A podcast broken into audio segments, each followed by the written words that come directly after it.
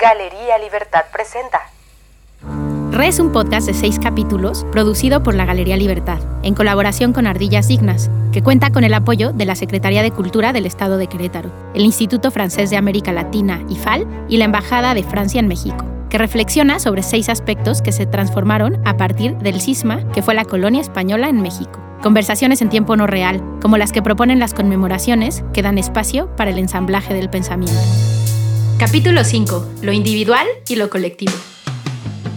Las tensiones entre lo individual y lo colectivo son tan permanentes y constantes que están presentes en casi todos los procesos humanos y culturales. De manera tal que la conformación de la identidad misma está permeada por idas y vueltas entre lo que somos como individuos y cómo nos identificamos con las comunidades y culturas en las que nos insertamos o que incluso rechazamos. El mundo que habitamos ahora juega de manera extrañamente poderosa con estas dos nociones. Foucault dice que el poder pastoral, aquel que organizó la sociedad hasta antes de la Ilustración, fue heredado por el Estado moderno. No creo que el Estado moderno deba considerarse como una entidad que se desarrolló por encima de los individuos, dice, ignorando lo que son o incluso su propia existencia.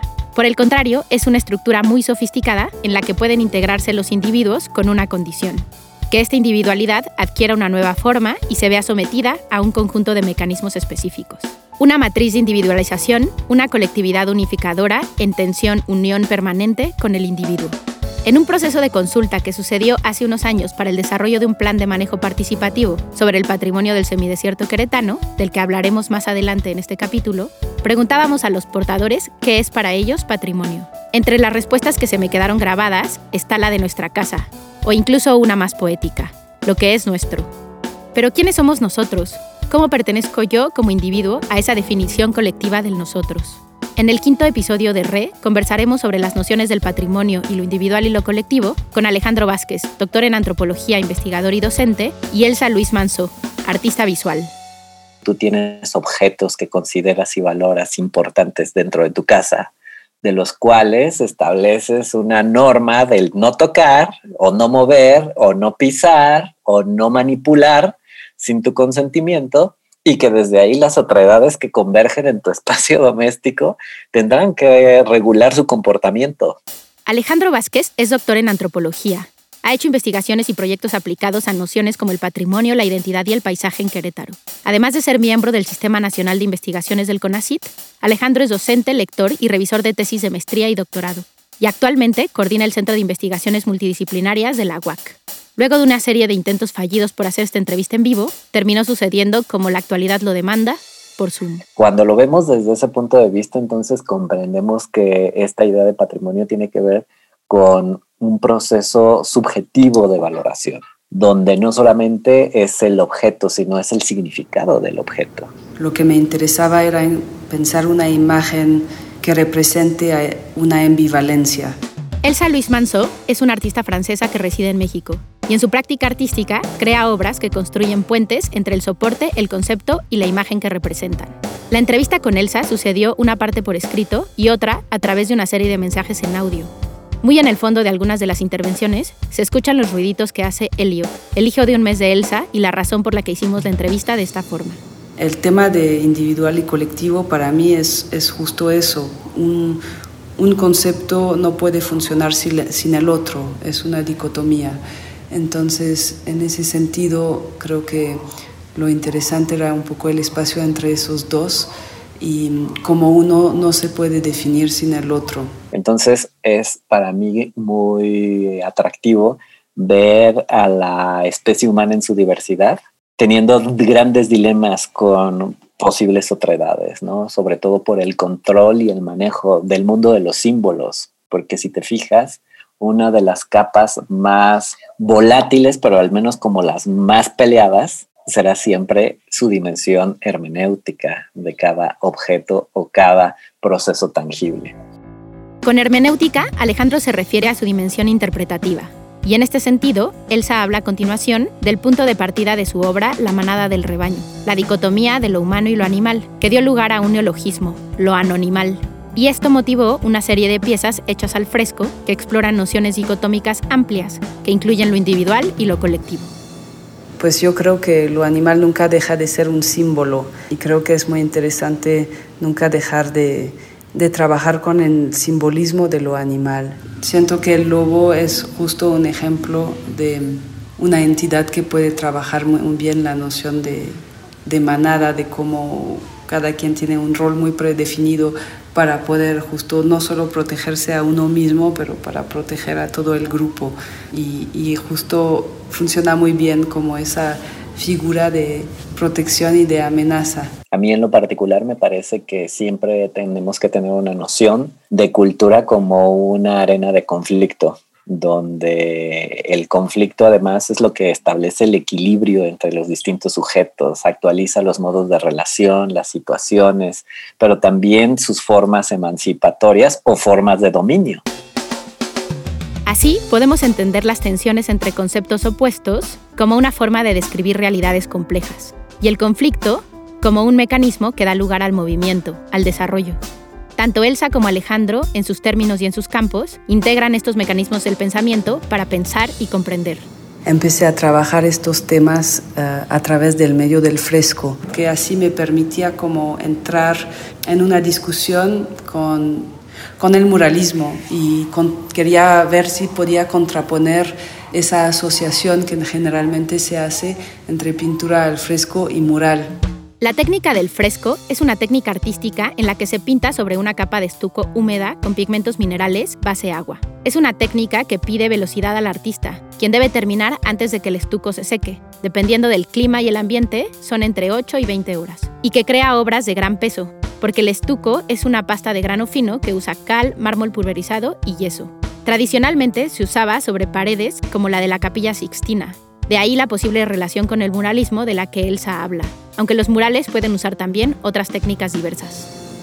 Y si pensamos en el muralismo, eh, inmediatamente las imágenes que me vienen a la mente son justo las de un cuerpo social, donde no, no se define el individuo de por sí solo, pero siempre se encuentra el cuerpo de un ser humano en un contexto de masa, de revolución, de guerra. El muralismo, en tanto arte público y en consecuencia político, puede vincularse entonces con lo social, como parte de un cuerpo social, como dice Elsa. Ese arte que toma y usa los símbolos para comunicar, confrontar y dialogar. Las nociones del patrimonio siempre son hacia el interior de los portadores plurales, dinámicas y conflictivas. O sea, nunca vas a tener un acuerdo colectivo sobre lo que significa un objeto y sobre el acuerdo de cómo manejarlo. Eso me parece que es importante porque nos quita la posibilidad de romantizar los acuerdos colectivos y los acuerdos estáticos, ¿no? Y la segunda, que me parece como muy atractiva, es que siempre a cada conflicto hay posibilidades de resolución. Y siempre se define el ser humano como uh, alguien que tiene antes que nada un rol social y, uh, y, la manera de cómo puede avanzar la sociedad. Y el pintor, de hecho, se inserta también como un trabajador social en ese sentido. El pintor, el artista, como un trabajador social, como un individuo que a través de una pieza personal representa y muestra un sentir colectivo. Y me voy a ir imaginariamente hacia el semidesierto queretano.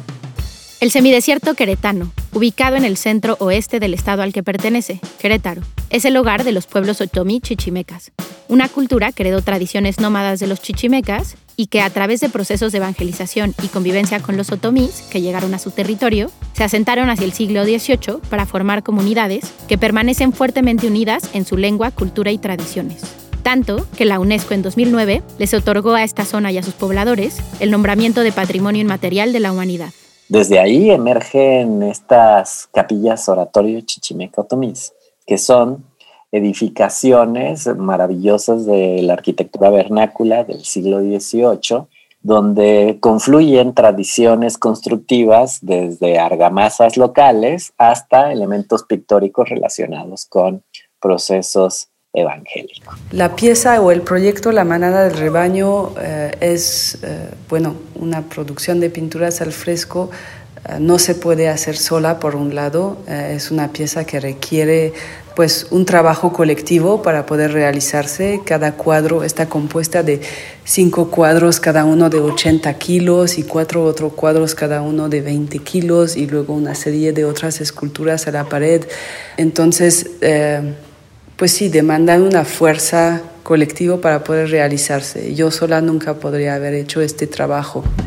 Estos dos ejemplos, que se entretejerán en los siguientes fragmentos del capítulo, son ejemplos contrarios, uno de creación y otro de destrucción, que de ida y vuelta hablan de la importancia de lo individual y de lo colectivo en la creación y de los procesos que suceden a través del tiempo para darle valor a lo que creamos como cultura, ya sea arte o manifestaciones culturales vernáculas, y de lo que ésta representa de manera simbólica. Desde ahí vamos viendo cómo un objeto, como un espacio edificado se va convirtiendo como en un elemento de procesos de sedentarización articulado con procesos de colonización. Desde ahí vamos viendo que hay un proceso de apropiación diferenciada de parte de los locales hacia densificar el significado. ¿Qué quiere decir esto? Que no solamente se quedan con la lectura evangélica o la lectura colonialista de estos bienes, sino también lo van densificando con sus articulaciones a sus propios panteones de deidades, de santos, de referencias no humanas que consideran como del mundo de lo sagrado. Lo que Alejandro nos cuenta, en palabras simples, es que estas capillas oratorio, una tradición promovida por los franciscanos durante los procesos coloniales de evangelización, eran usadas no solo para venerar a santos católicos en el espacio doméstico, sino que a esta función se le sumaron o densificaron, como dice Alejandro, otras tradiciones otomi-chichimecas, como la del recuerdo y conmemoración de los ancestros, propia de los chichimecas. Así que dentro de mi decisión de darle la vuelta al medio del fresco, eh, decidí hacer una instalación en donde los frescos son móviles, eh, no, es, eh, no hice un mural permanente y que podían funcionar tanto en grupo como de manera individual. Cada pintura es como un cuerpo distinto, donde vemos cada cuadro como una especie de animal o cuadrúpedo pero que juntos como instalación pueden formar la sensación de funcionar como manada o como rebaño, justo no sabemos bien si son seres domesticados o no. Desde ahí, además, habilitan espacios para formalizar y testificar sobre sus sistemas de parentesco, ¿no? Y le dan vida a un sistema patrilineal de herencia y por lo tanto vamos viendo que va teniendo cada vez más funciones en el sentido de la densificación de su significado. Y justo van pasando los años y son monumentos que van teniendo siglos de edificación y que se van cayendo y que van encontrando como entre su persistencia también su fragilidad. Ah, pero también este, pueden funcionar como enjambre ah, algunas piezas entonces era como trabajar en mi Valencia, además entre pintura y escultura, porque pueden funcionar como las dos cosas. Entonces era trabajar el, imaginario y cuestionar la distinción entre entidades como manada, masa, rebaño, clan, enjambre, que son grupos sociales que necesitan el agrupamiento de individuos para funcionar como una cosa, como sistema. Y es ahí cuando, por ejemplo, vemos, y a mí me gusta mucho este planteamiento de cómo algo tan esplendoroso como una capilla oratorio, que en algún momento pudo haber congregado a más de 500 familiares, a más de 2.000 visitantes para rendir culto no solamente a una imagen de un santo patrono de una virgen, sino también a las ánimas, a los difuntos y a los antepasados, de pronto sin la necesidad de que exista ni el gobierno, ni la UNESCO, ni ninguna dependencia de gobierno, empieza a fragmentarse. Luego es verdad que se inserta dentro de um, una exposición colectiva que se llamaba Parasitaje Ruidos Negros. Parasitajes fue una exposición hecha a través del programa BBVA Museo de Arte Carrillo Gil con la coordinación curatorial de Michel blanc que reunió la obra de 10 artistas desarrollada durante 18 meses. Y es muy interesante que el concepto de parasitaje era presente de alguna forma en toda la exposición, en la curaduría, y justo al trabajar, por ejemplo, un, temas que se relacionaba con la noción de enjambre, por decir, como de difusión en el espacio, de contaminación del otro, porque pues las piezas iban un poquito por todos lados en la exposición, no estaban fijas en un solo rincón, eh, entonces se empezaba a relacionar siempre con el trabajo de otro artista. Es a partir, por ejemplo, de las disputas internas por la herencia por el resguardo, por el destino, por la función, por los modos de organización social, por el nacimiento de nuevas generaciones, por la imposibilidad de hacer un traspaso en términos de su significado, que una capilla, que puede ser esta capilla en San Miguel Tolimán, de nombre del apellido Tecozautla, empieza a tener justo sus resquebrajamientos internos de organización a tal grado de que van pasando los años y la disputa comienza a volverse tan fuerte que una parte de la familia se segmenta y se lleva la imagen, otra parte a las cruces de los antepasados, otra parte se queda con la potestad de el inmueble hacia el interior, pero otra parte se queda con la potestad del camino para llegar al inmueble, hasta que en menos de 20 años esa capilla, como un bien edificado, colapsa. Y la lectura de la exposición funcionaba también así, como leer una obra en relación a la otra. Y yo creo que aunque cada quien hizo un poco su proyecto, siento que hubo bastante eco entre mi pieza y las de, y las de otros artistas. Pero nuevamente hay cierta ambivalencia en que cada pieza puede funcionar de manera individual o de manera singular cómo puede funcionar eh, haciendo eco a los temas evocados en las piezas de otros artistas. La tensión de lo individual y lo colectivo se extiende a campos como la producción artística, que en el imaginario sucede siempre de manera individual, pero que en términos prácticos, en su producción técnica, en su proceso conceptual o incluso en su lectura, es colectivo.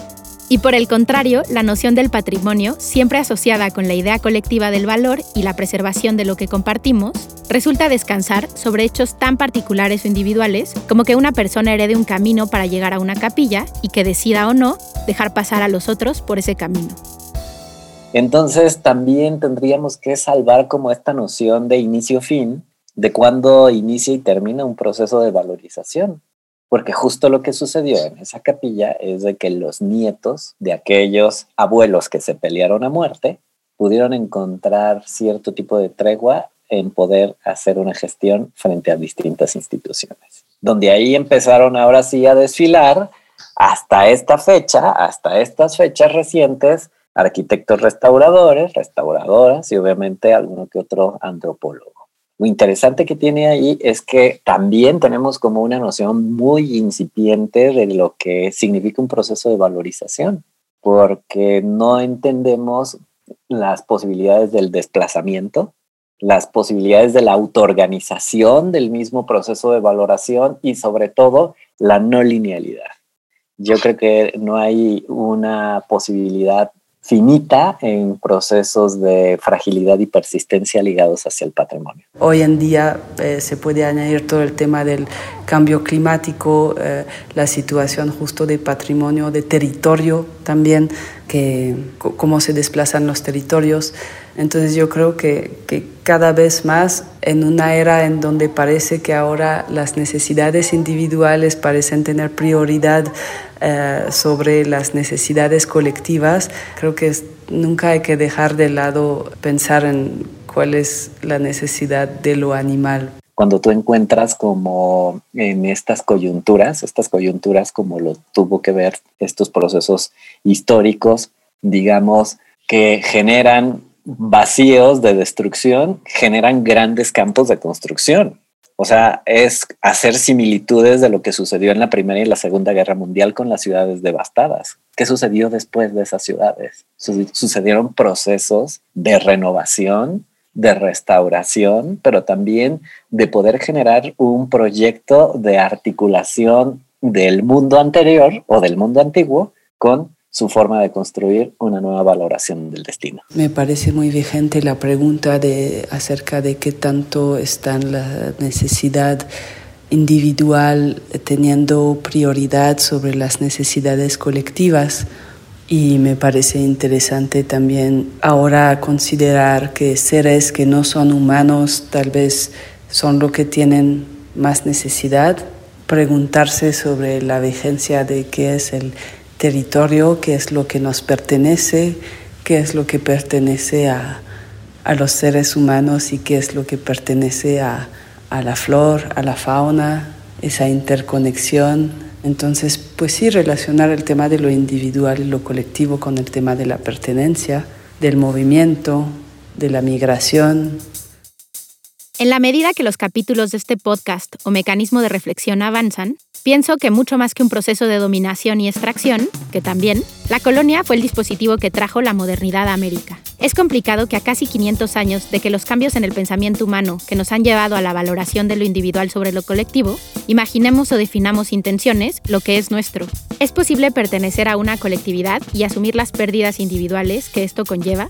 Y sin embargo, es urgente saber que nos pertenece a todos. La crisis climática, los fenómenos como la pandemia, que nos entrelazan solidaria pero también problemáticamente, la cultura global y las amargas perspectivas que se vislumbran desde nuestro presente, nos obligan a preguntarnos si podemos seguir operando desde esta versión antagónica de lo individual y lo colectivo.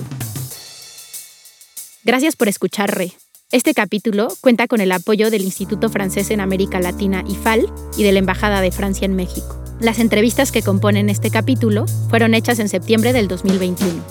Si quieres ver algunas referencias de la exposición Parasitajes, cheque el sitio del Museo de la Ciudad de Querétaro, mcqro.mx, y escrolea hasta que llegues a la sección Parasitajes, Ruidos Negros. Ahí hay una versión virtual del catálogo con textos y fotos de esta increíble exposición. Además de platicar, Alejandro le gusta escribir y ha publicado en libros, artículos y revistas indexadas nacionales e internacionales. Para leer sobre las investigaciones de Alejandro, googlea su nombre, Alejandro Vázquez Estrada, y encontrarás varios de sus artículos. Además, recientemente tiene un proyecto que se llama Antropología de Bolsillo, en donde en videos cortos habla de grandes personajes de la antropología mundial. Encuéntralo en Instagram con ese nombre o en YouTube como Alejandro Vázquez. El trabajo de Elsa puede consultarse en su sitio web, elsaluismanso.com, o googleando su nombre encuentras videos, expos y referencias de su trabajo. Yo soy Paulina Macías y trabajo en la Galería Libertad. La edición es de Moscar y la música de Tiny Bars of Soap.